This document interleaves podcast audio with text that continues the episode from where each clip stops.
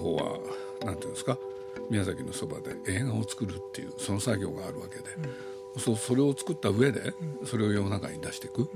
ていった時に、まあ、実は 10, 10年っていう歳月、うん、そう僕は何考えたかっていうと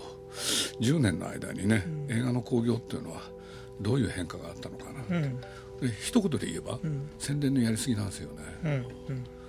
そうすると僕が思いついたのは、特別なことだと思わないんですよ、うんうん、今までもそうだったんですけれど、うん、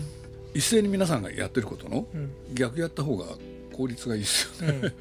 うん、そうみんなが宣伝してるんだから宣伝しない、これ一番目立つはずなんですよ、でまあそれはある程度成功率高いと思ってましたから、そういうことで言えばあの告知はあの結果としては宣伝するよりも効いたと思ってますけどね。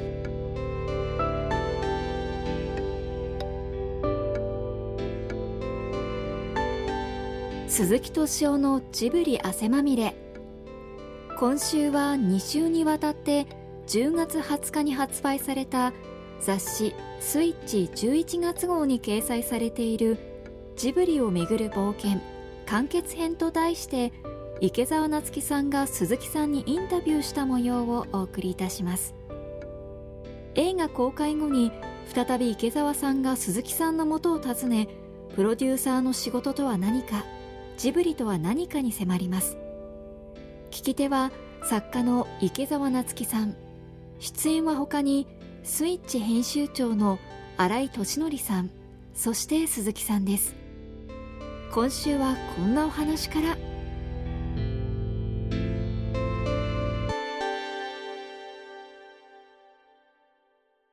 例えばその前例としてちょっと前に公開された「スラムダンクっていうのがあって「うん、スラムダンクも一切公開しないんですが「うん、スラムダンクのストーリーって僕たちは周知した形なんですね。まあ、そ、ね、れでまあどういうストーリーかっていうのを大体予見できるから、うん、その部分の期待とある種あのまあどういうふうな自分の人物に投影するような形があったと思うんですが、うん、今回の場合って全くタイトルだけでまして公開前にポスターの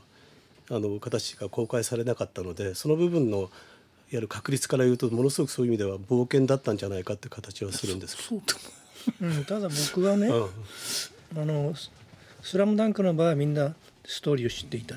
しかしジブリ映画のファンはこれまでのジブリ映画ってものを知っている。そうですね、うん、だからいきなりポッと出たやつが宣伝なしでやろうってそれは無理な話で、はい、そうん、それはあの逆の手を打ったについてはそれなりのこれまでのとんでもない実績があった。うん。普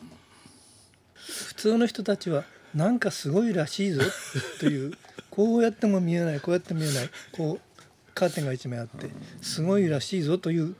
その期待感はあったでしょう。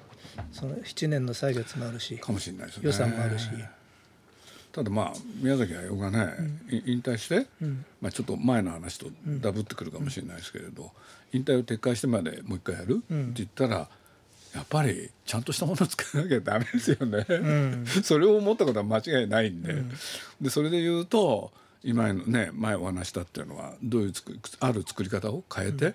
それで新鮮なものを見せなきゃいけない、それで内容も充実させなきゃいけない、まずそれに注入注視したですよね。あでその上で今度世の中に出す時にも、それで言うんだったらまあ勉強しましたよ、今の宣伝というのはどういうふうにやってるのかを。で見ててねまあ実に無駄なことがいっぱい行われてるってことも分かったんだよね。そしたらまあ、いつ実はいつもそうだったんですよ。さっきの繰り返しになりますけれどあのみんなやってることの逆をいくって。で実を言うと企画だってそうなんですよ僕。実は。あの思い出ポルポルなんてねあのやるっていう時に27歳の娘さんを主人公にしたんですけれどあの頃キャリアウーマンっていうのは大成功してたんですよね、テレビその他で。そうなんとなくねなんとなく知ってたのはキャリアウーマンだらけになってじゃあキャリアウーマンってどのくらい成功率あるんだろうって 考えるんですよ。うん、そうしたら当たり前だけどそんなね成功率はすごい低いわけで、うん、そしたらそれ以外のそれを目指したけどうまくいかなかった方、うん、そちらを対象にした方が、それはお客さん喜びますよね。のそういうのと同じなんですよね。うん。だからまあ皆さんにねよく思い切ったことをやったとか勇気があったとかいろんなこと言われましたけど、そこまで思ってないですよね、うん。だからそこにはギャップがあります、うん。だから本当のこと言うともっといかないのかなっていうのはちょっと思いましたけどね。あ興行成績がってことですか？う。んただいろんなね別の要素が入ってきちゃったんですよ、映画全体が悪い。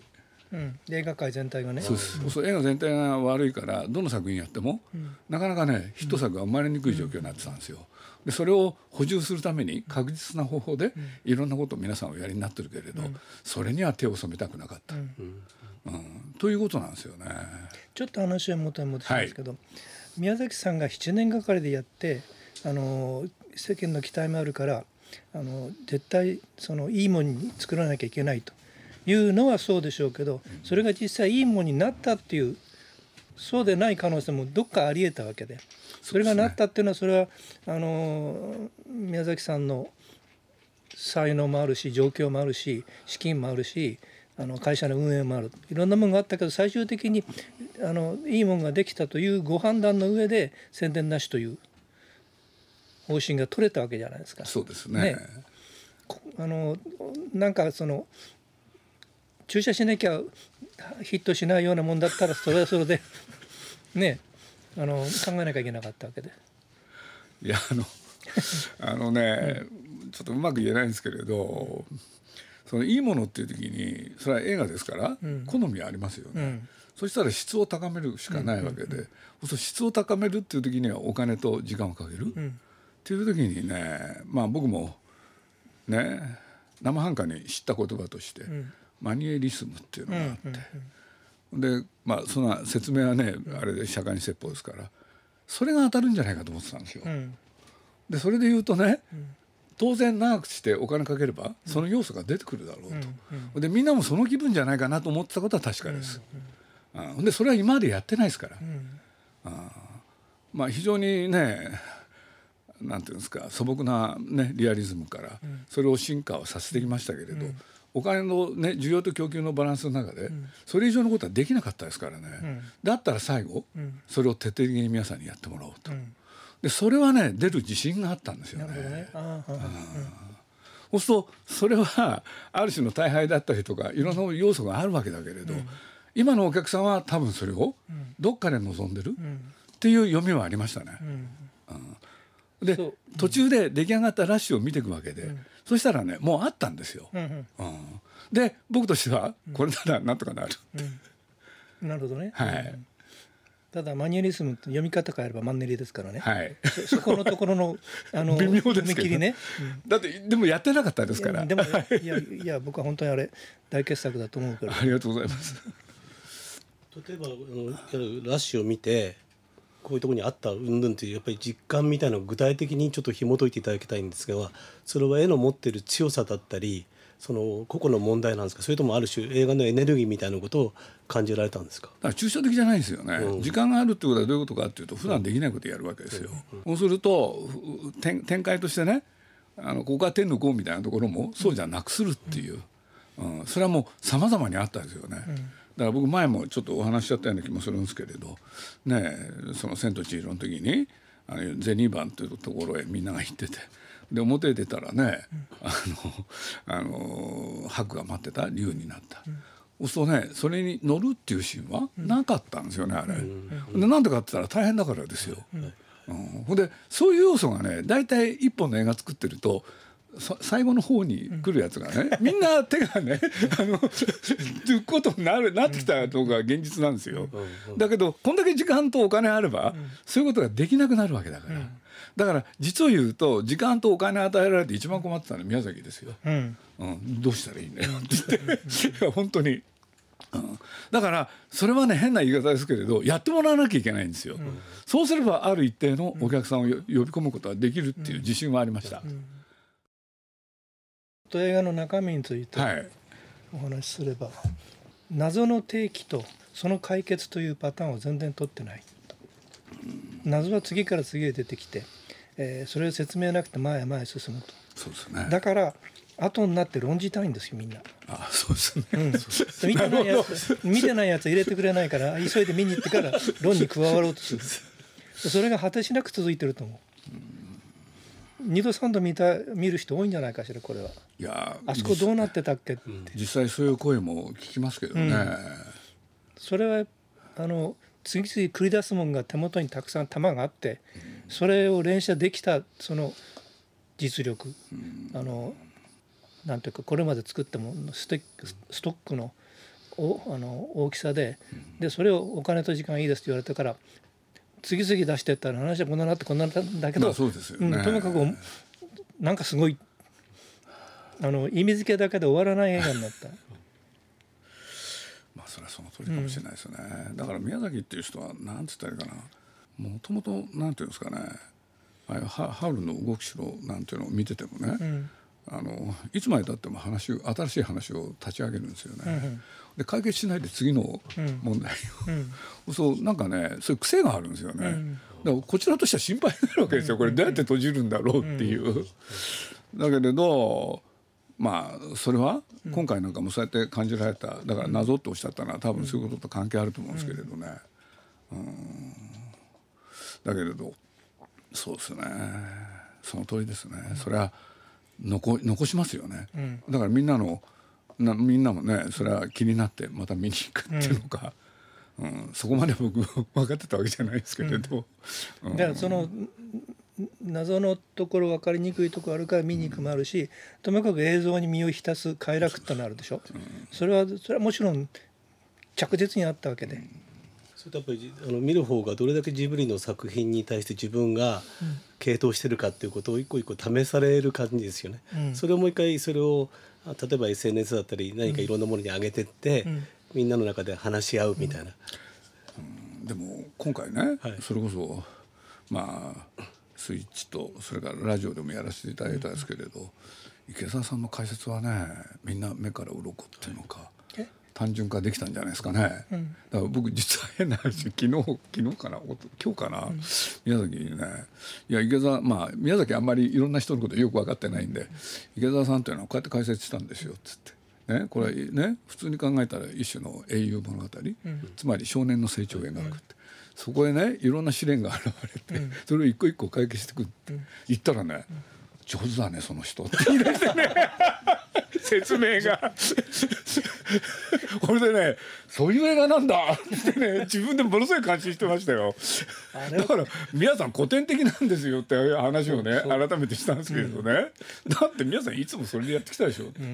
うん。まあそうなんですよ。はい、ただそれが今回はあの二重三重にかはい、まあ構築されてるからね。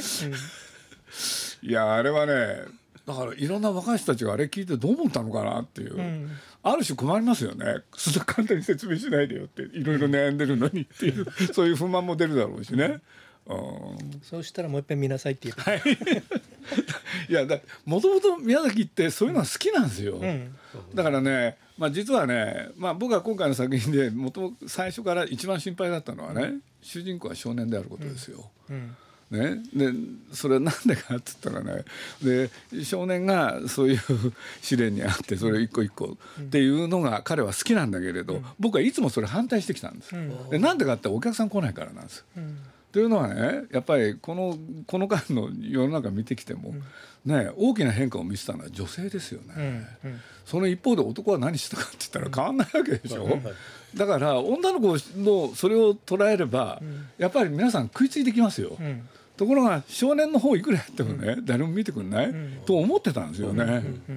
うん。それはそう思ってましたね、だからまあしょうがないですよね。僕そういう立場なんで、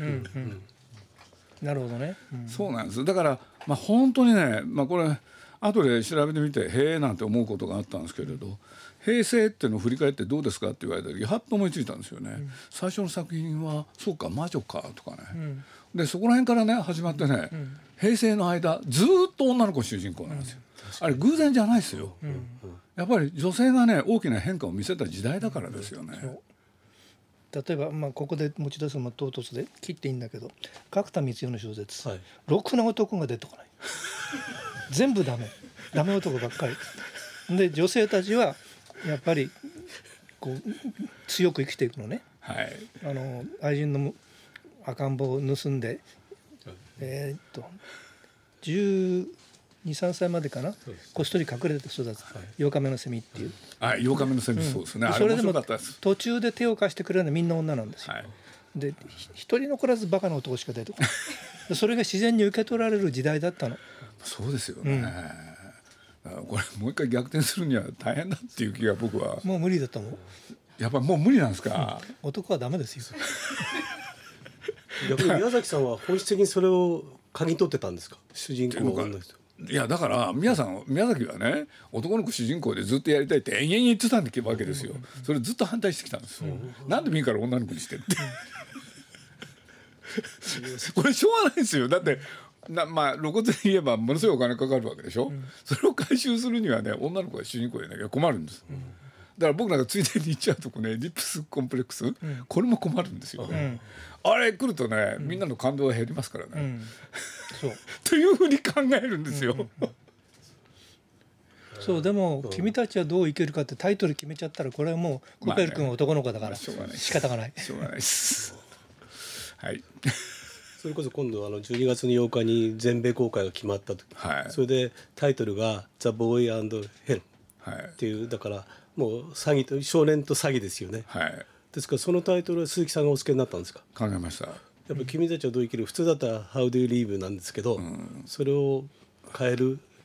いやあそれはの無理だよ。うん。最初から。と思いました。な元の本知らないんだもんだろ。うん。うんであれあれ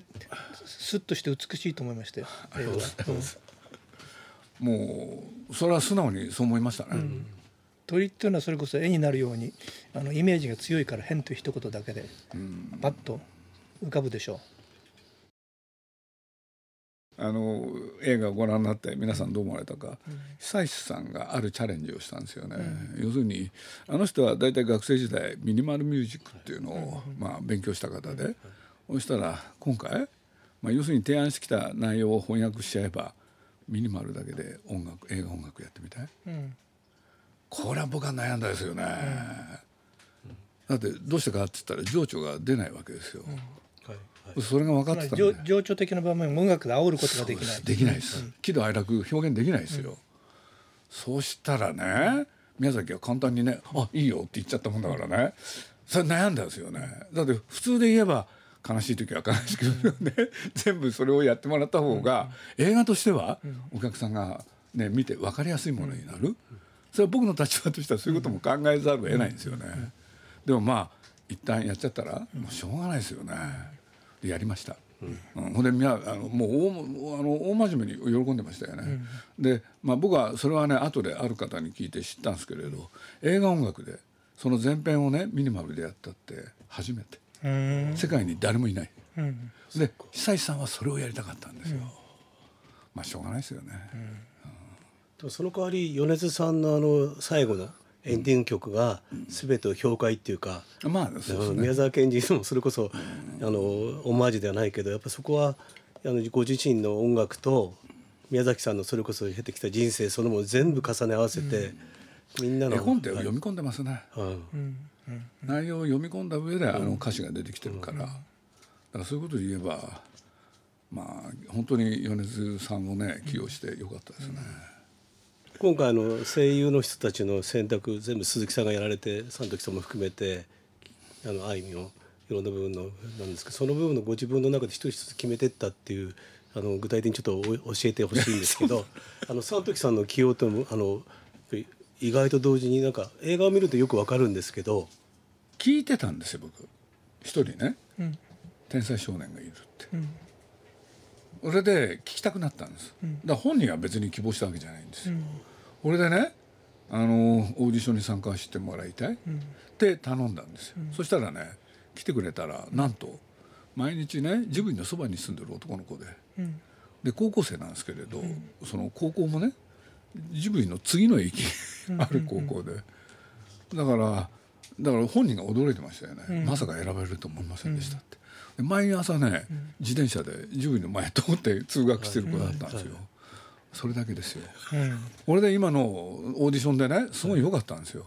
これで宮崎は何しろ自分の役ですからね、気にしてますよね、ほんで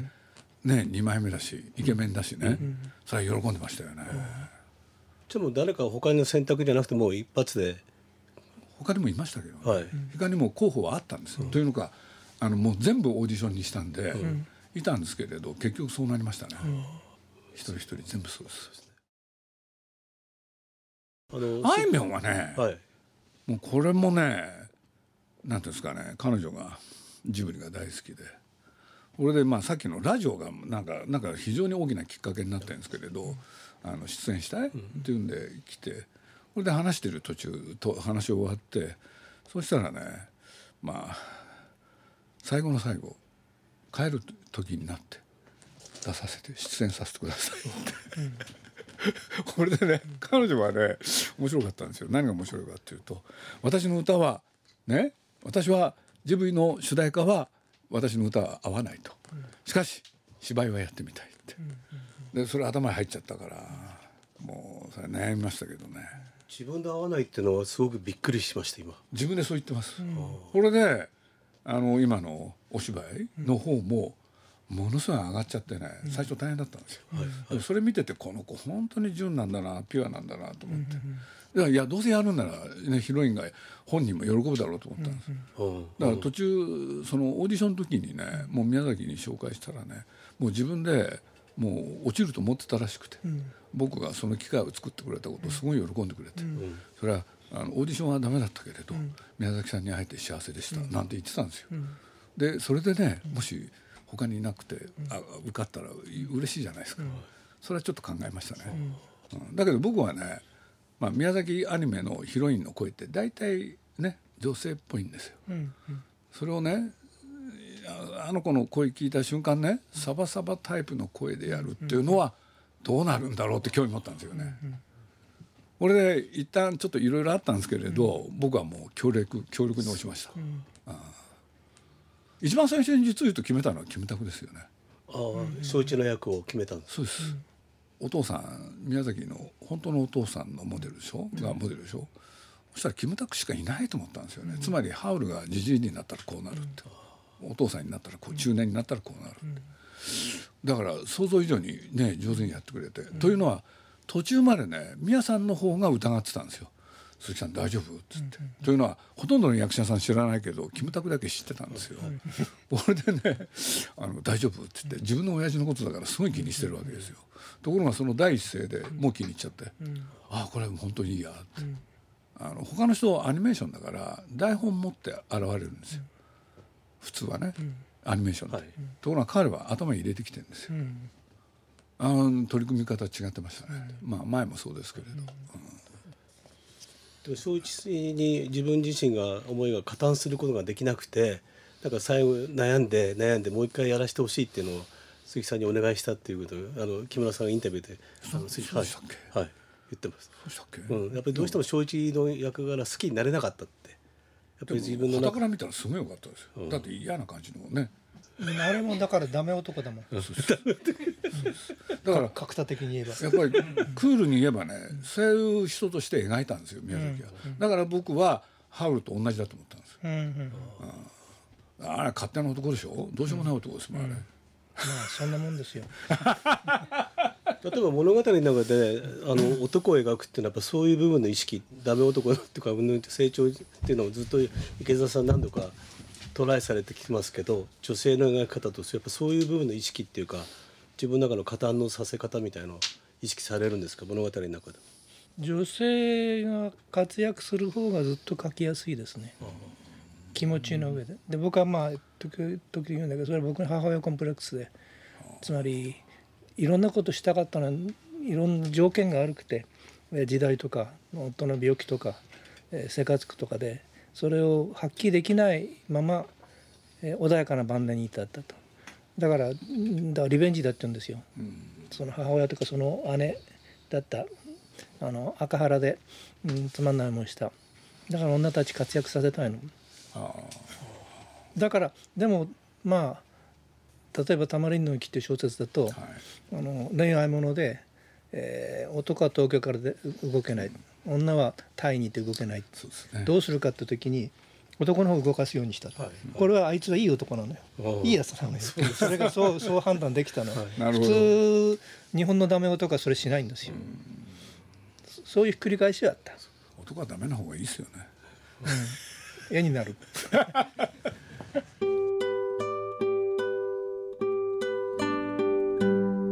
池澤夏樹さんによるジブリをめぐる冒険完結編のインタビューいかがだったでしょうか？この続きは来週お送りします。来週もお楽しみに。鈴木敏夫のジブリ汗まみれ。この番組はウォルト・ディズニー・ジャパンローソン日清製粉グループ au の提供でお送りしました。